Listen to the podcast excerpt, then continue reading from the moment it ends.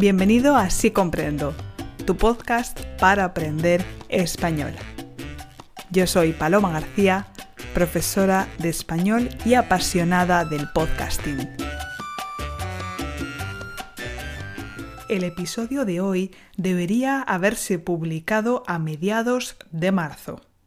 Sin embargo, la nueva situación inesperada generada por el impacto del coronavirus me obligó a hacer un pequeño cambio editorial.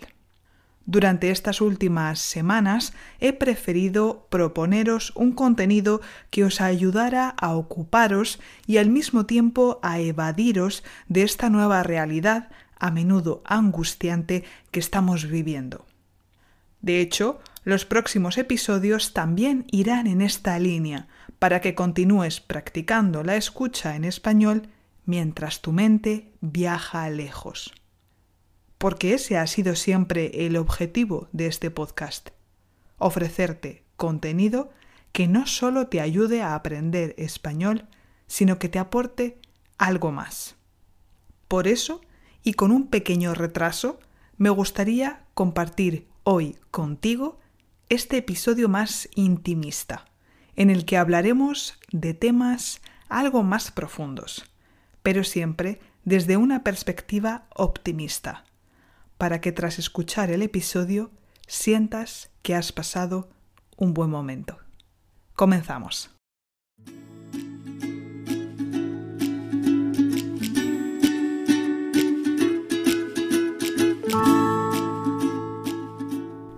El episodio de hoy es muy especial para mí, porque el pasado 5 de marzo cumplí 30 años.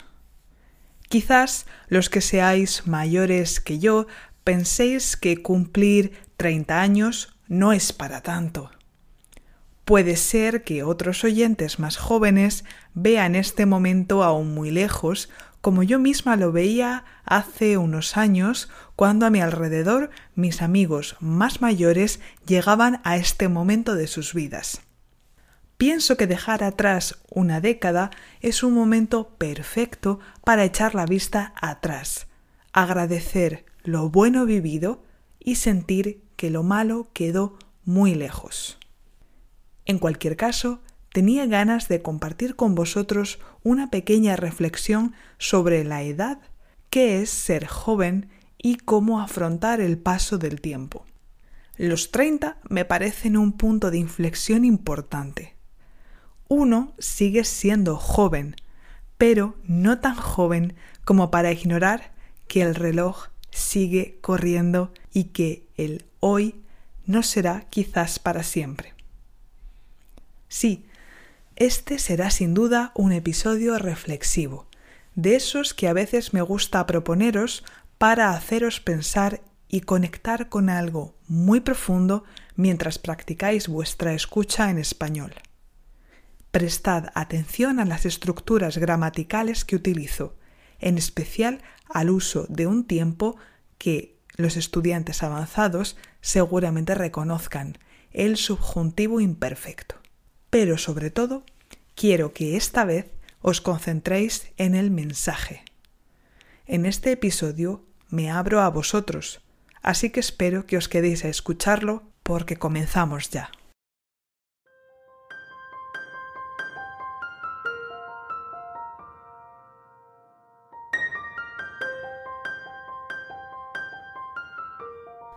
Nací un 5 de marzo de 1990 era un lunes de aquellos en los que aún había que utilizar abrigo y bufanda, cuando los inviernos aún eran de verdad, antes de que el clima se volviera completamente loco y ni siquiera pudiéramos imaginar que habría nieve en el mes de mayo.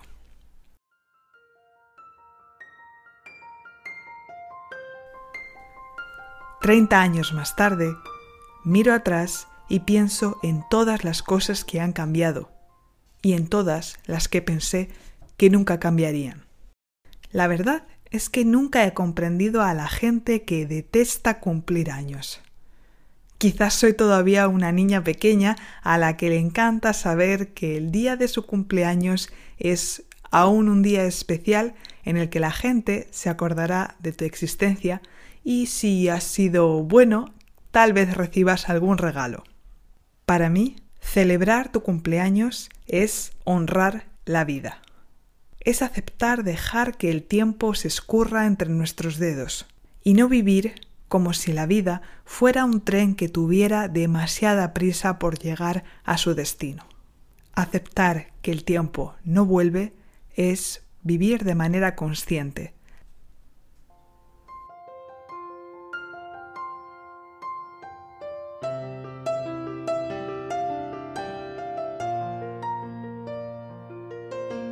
Estas y otras conclusiones que compartiré con vosotros en este episodio son algunas de las ideas que he obtenido tras estos 30 años míos de existencia en la Tierra. No sé qué me traerán los 30, pero la verdad no sé si me interesa saberlo todo. Si hay una palabra que define actualmente mi estado mental es el de armonía. Armonía porque he dejado atrás muchos miedos e inseguridades que me han atormentado gran parte de mi vida. Armonía porque me siento conectada con mi propósito. Armonía porque me siento querida por ser como soy, empezando por mi propia aceptación.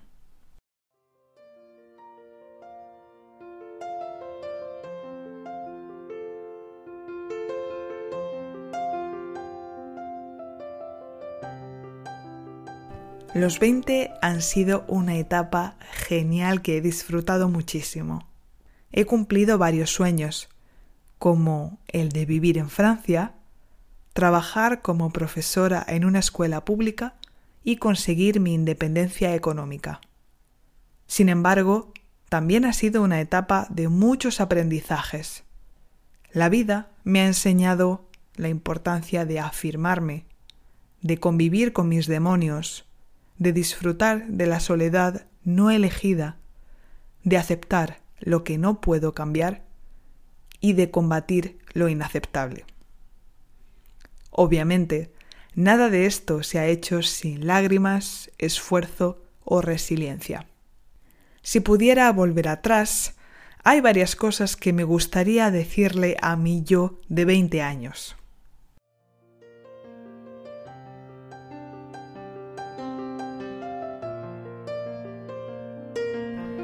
Lo primero que le diría es que no se preocupara tanto. Al final, casi todo en la vida tiene solución. Y si no la hay, ¿de qué sirve darle vueltas si no es para encontrar una solución?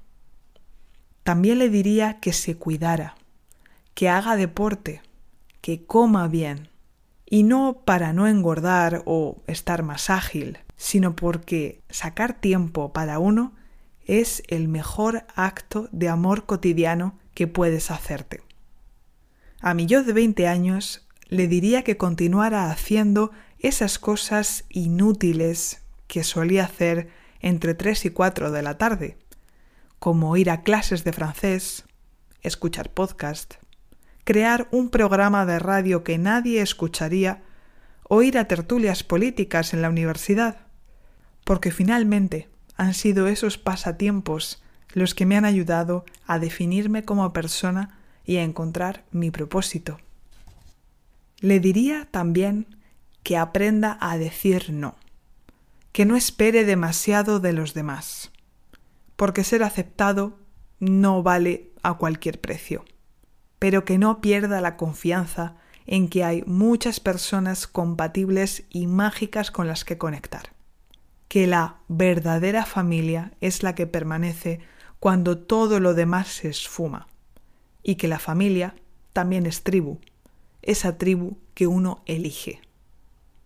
Le diría que nunca deje de perseguir sus sueños, que tener proyectos es estar vivo, y que esa incomodidad interna que uno siente en determinados momentos de su vida tiene un sentido y que escucharla es un acto de honestidad hacia sí mismo. Por último, le diría que no todo será perfecto y que no pretenda que lo sea, porque las mejores cosas de la vida no se planifican, simplemente llegan cuando uno está dispuesto a recibirlas. A todos los que no os gusta cumplir años, os digo que soltéis por fin ese peso que os ata al pasado y que no os deja abrazar vuestro futuro, que cuando el tiempo se pare, porque se parará, no os pille mirando la vida desde un escaparate, sino mordiéndola con ganas hasta el fondo para extraer todo su jugo. No sé qué me deparará en los 30. Quizás un nuevo proyecto profesional. Tal vez haga las maletas y empiece desde cero en la otra punta del mundo. O hasta quizás un día de vida a otro ser humano. Lo único que sé es que quiero seguir cuidando de mí y de los míos. Dejar de maltratarme o al menos ser consciente de cuándo lo estoy haciendo y hacer que cada día valga la pena siendo fiel a mí misma. ¿Qué os ha parecido? ¿Os habéis sentido alguna vez así? Tal vez cuando cumplisteis 18 años, 20, 30 o tal vez más. Os invito a que compartáis vuestras reflexiones en nuestra cuenta de Facebook o bien en Instagram. Los enlaces los encontraréis en la caja de descripción del podcast o en mi web www.sicomprendo.net.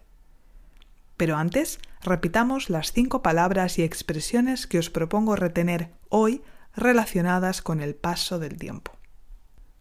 Cumplir años crecer, envejecer, comenzar una nueva etapa, abrazar la vida. Y eso es todo. Recuerda que la aventura continúa en las redes sociales y que te estaré muy agradecida si me dejas un me gusta y me comentas qué te ha parecido el episodio. Cuídate y hasta pronto.